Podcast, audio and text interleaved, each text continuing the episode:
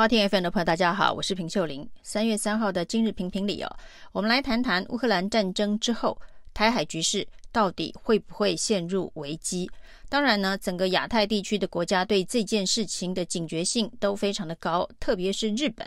看起来呢，日本民众焦虑的程度恐怕比台湾的民众还要高。日本的民调有百分之八十的民众。都为台海的局势而感到忧心忡忡哦。那为了稳定亚太地区的民心士气，于是呢，美国总统拜登派出了一个重量级的特使团，要让亚太地区的国家对于美国坚定的保卫亚太地区的区域安全稳定提供最坚强坚若磐石的后盾。那当然呢，这个特使团第一站。到台湾，不过呢，台湾方面的安排也颇耐人寻味哦。那这个特使团呢，在台湾所接见的对象包括了蔡英文总统、赖清德副总统、行政院长苏贞昌，还有国民党的党主席朱立伦呢。那当然呢，朱立伦的这一个安排见面安排啊，是在最后一刻。由这个国民党向 AIT 提出请求所做的一个安排啊，那当然呢，朱立伦饱受民进党的冷嘲热讽哦。一开始呢，说是热脸贴冷屁股，美国的特使团绝对不会见国民党的政治人物。没想到最后一刻，AIT 还是安排了在特使团离开台湾之前的一个会见的这个行程哦。那当然呢，看起来内容呢。不甚具体哦，朱立伦只是说老朋友相见啊，未来大家在华府还会再深入讨论相关的议题哦。那也预告了他未来的访美行程。那今天在总统府里头呢，蔡英文跟赖清德是分别分开啊，那会见这个特使团啊，这个安排也非常特别。也有人说呢，这是蔡英文在给赖清德所做的这个总统候选人训练哦。那显然是接班安排的训练之一啊。那之前呢，在民进党中常会哦，因为太多的这个初选的候选人跟赖清德挂看板，还曾经一度引发蔡英文下达军令状哦，就是这个选对会的九大咖都不得跟。任何有意初选的这一个候选人来进行合照、看板、文宣等等相关的宣传哦，以避免选边站的问题啊。当时大家都认为蔡英文是剑指赖清德，那甚至还推荐了前副总统陈建仁入党，那也成为可能会牵制赖清德的一颗活棋，让赖清德的这个二零二四的暖身赛跑不要太早开始起跑，以免呢蔡英文。太早，提早进入了这个跛脚期啊。那这一个看板事件之后，大家认为说蔡英文是在教训赖清德。不过呢，这个特使团的安排，他刻意让赖清德单独接见了这个拜登的重量级的特使团哦，感觉好像是在跟赖清德展示哦，只要乖乖的孩子。就会有糖吃哦，啊，只要在这个党内的权力禁足呢，能够尊蔡英文哦，尊重蔡英文哦，那不要提早让蔡英文不管在党权或者是总统的职权上面跛脚的话，赖清德可以继续他的二零二四的暖身之路，而且呢，他占了一个比其他人都更加有利的位置哦，那副总统。这个职务，本来是应该没有实权、没有实质权力的，就是总统的备位。那既然总统都已经接见了这个美方的特使团，为什么备位的副总统还要另外单独接见哦？可见蔡英文的用心啊。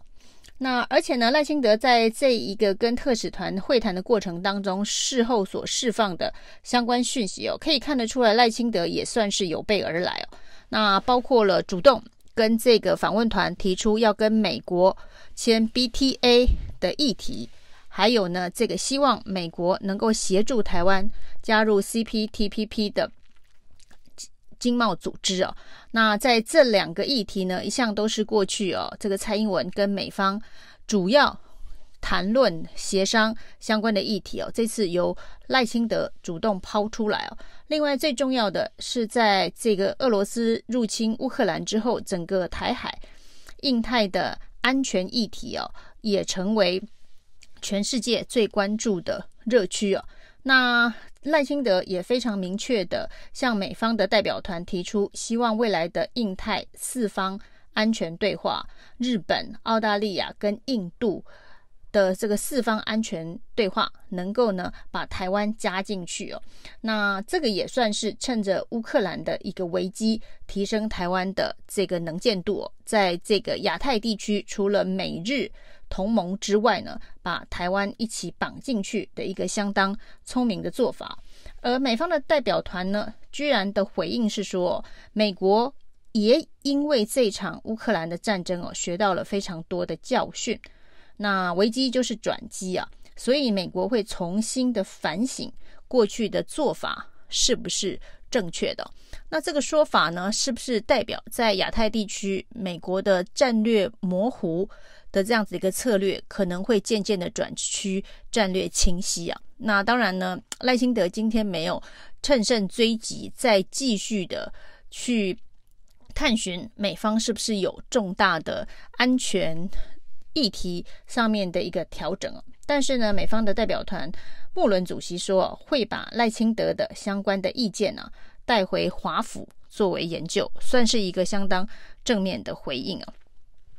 那接下来呢，这一个特使团呢也去拜访了行政院长苏贞昌哦。苏贞昌的格局明显就比这个赖清德低很多。他居然呢利用这样子的一个场合啊，那向美国告御状，告这个国民党的御状啊。那他说呢，有一些在野党的国会议员呐，那对于呃乌克兰战争有不同的意见呐，啊，还以香港回归中国来询问。这个说战争非常的可怕，而且还特别提到这些在野党的议员呢，说美国不会帮助台湾呢、啊。那台湾为什么要自己卷入战争啊？那跟这一个美国告御状说呢，国民党的立委呃质疑美国不会帮助台湾呢、那这个到底居心何在？那这个他甚至自己也提到了。就是很多人都在说，今日乌克兰，明日台湾呐、那中国比喻中国可能会对台湾有所行动啊。所以呢，也非常感谢特使团这一趟到台海来稳定台湾的民心士气，展现对台湾民主的支持哦。那这就更奇怪了，这个行政院才刚刚开完记者会啊，说呢，千万不要以今日乌克兰，明日台湾来做连结，这是一个认知作战，是中共同路人的资讯战啊。那凡是这样子的一个论述评论，都是居心叵测，包括了总统府的国安会议，包括了行政院的这一个正式的记者会，都不断的在说没有今日乌克兰，明日台湾这样子的一个状况哦，是本质上的不同。结果呢，今天倒是用这样子的一个议题来跟美方的代表谈论说，这代表美方要破解。中国可能对台的行动，那非常感谢美方的支持哦。那这只准州官放火，不许百姓点灯吗？那另外呢，是在这个美国的代表团前告国民党的御状哦。这个跟最后呢，特使团终于安排跟朱立伦会见之后，这个民进党内的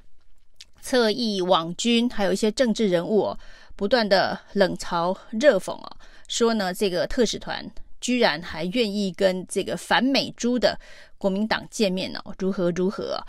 那显然呢，台湾内部的问题啊，这个内部政治对立的问题，并没有因为乌克兰战争、乌克兰人民团结在一起、一致对外而有新的启发。对内炮口对内这件事情哦，到底要到哪一天，这个民进党才能够学会？如何团结全国人民、全国的政治人物是执政党的工作跟任务，这样子的一个概念呢？难道真的要等到解放军兵临城下，大家才能够团结一致吗？以上是今天的评评理，谢谢收听。